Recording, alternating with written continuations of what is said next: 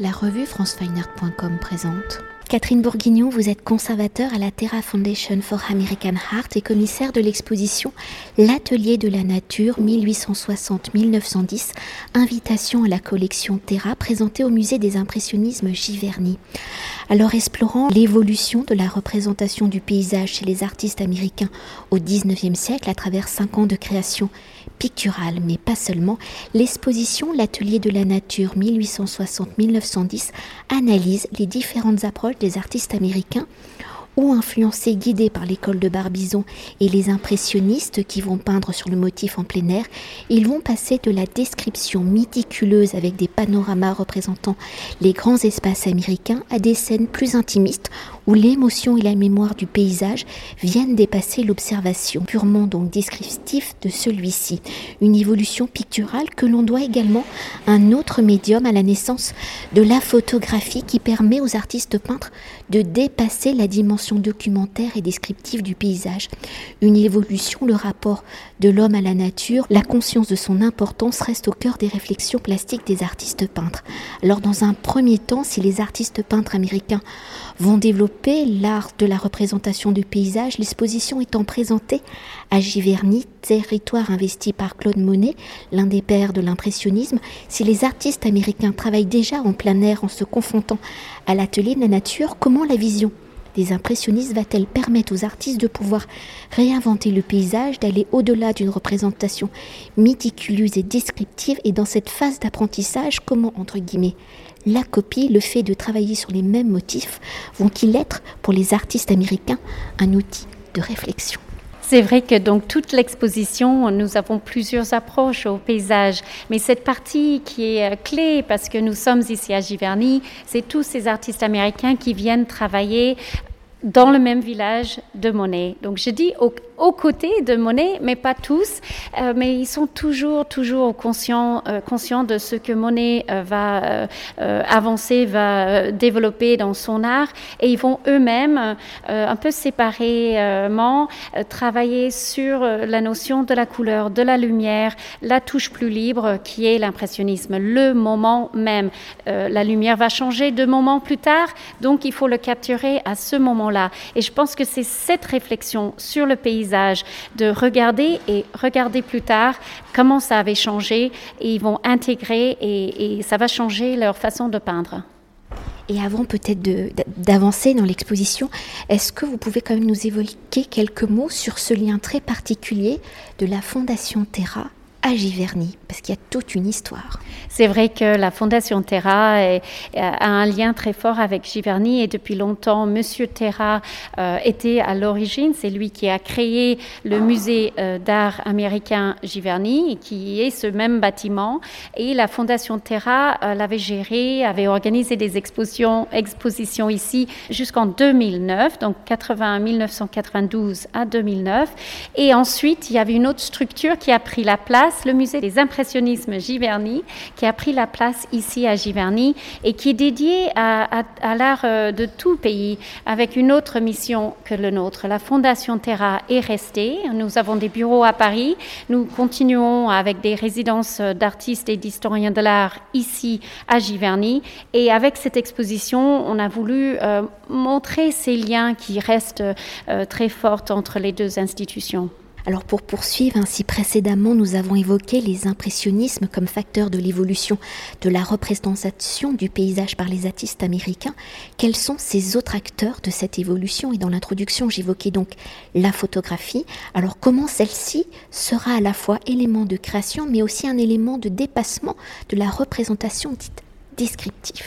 C'est exactement clé. On montre ça dans la première salle et, par la suite. Donc la photographie euh, va avoir un lieu très important euh, pour montrer surtout ces paysages de l'Ouest euh, que le grand public américain et même international n'a jamais vu de leurs yeux. Là, avec une seule photographie, même si c'est à l'époque plutôt documentaire que artistique, on peut imaginer, voir, être présent dans ces paysages.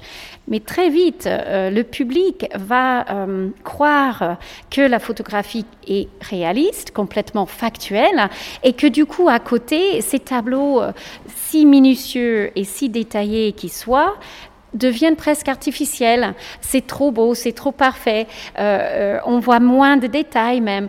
Et, peut-être par la suite, les artistes vont avoir l'envie d'explorer, d'inventer, d'être moins minutieux et d'explorer d'autres styles parce que bah, de toute façon, il y a la photographie pour les détails factuels. Et euh, pour peut-être continuer d'évoquer cette photographie, je crois qu'aux États-Unis, au moment de ces, euh, ces investigations dans le parc de Yellowstone qui va être créé, il y aura une espèce, chez les Américains, une conscience très importante sur la protection, la sauvegarde de la nature.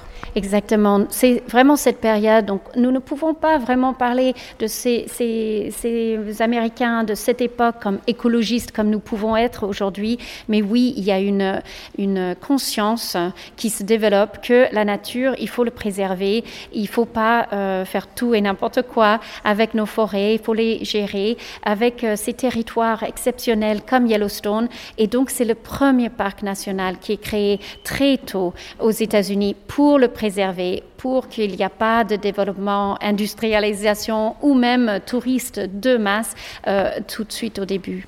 Et peut-être pour explorer l'évolution de la représentation du paysage chez les artistes américains, vous avez articulé donc l'exposition en cinq sections abordant cette histoire d'une manière chronologique. Alors des grands espaces américains aux scènes plus intimistes construites sur l'émotion, la sensation.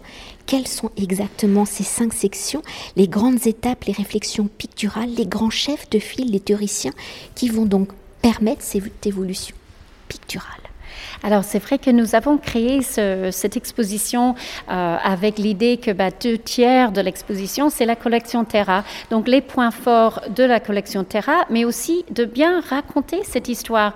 La première section donc, euh, du fleuve Hudson à Yellowstone montre cette période 1860-1870, euh, la découverte, euh, le rendu très méticuleux, euh, idéal du paysage.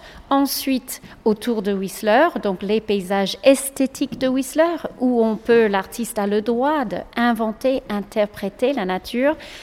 Ensuite, paysage d'émotion, où on a quelqu'un comme George Innes qui croit que, ben, en fait, il faut pas voir le paysage que avec ses yeux.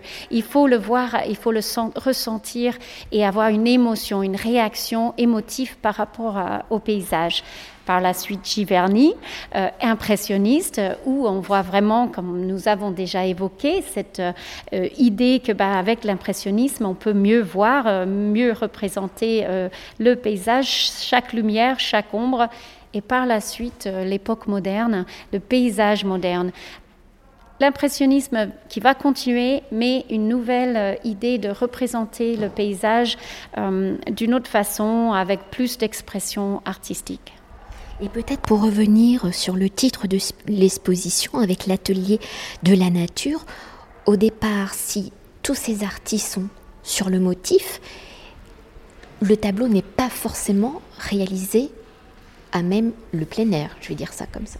Exactement, et je pense que euh, les visiteurs peuvent se poser la question dans toute l'exposition, mais pour eux, qu'est-ce qui est plus réaliste? Qu'est-ce qui est plus euh, vraie nature? Est-ce que c'est quelque chose qui était peint en atelier, mais avec chaque détail euh, réalisé dehors, ou est-ce que c'est au contraire un tableau impressionniste réalisé entièrement en plein air, mais de façon plus rapide et plus esquissée? Et je pense que c'est ça peut-être pour les, les visiteurs de se poser la question par rapport à la nature, euh, qu'est-ce qui est plus vrai, euh, plus naturel euh, pour eux.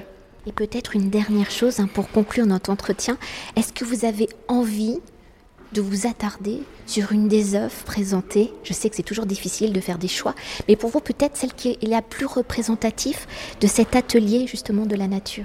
Alors je pense que oui, donc dans la, toute première salle, euh, il y a un tableau de Sanford Gifford qui aujourd'hui c'est un nom euh, oublié, euh, pas connu, mais qui était très célèbre à son époque. et c'est un tableau encore plus intéressant, le, le, crépuscule sur le mont Hunter, encore plus intéressant parce qu'il a plusieurs messages. Il y a au premier abord une paix de la nature. on voit quelqu'un qui amène ses vaches à une maison un peu entourée de cette nature paisible. Et en même temps, quand on, on regarde de plus près, on voit des souches d'arbres qui restent. le passage de l'homme a fait destruction dans la nature. En plus, on sait que le tableau était peint juste après la guerre de sécession aux États-Unis. Euh, donc, euh, je pense qu'il y a plus de, de messages dans ce tableau. Merci. Merci beaucoup. Cet entretien a été réalisé par franceweiner.com.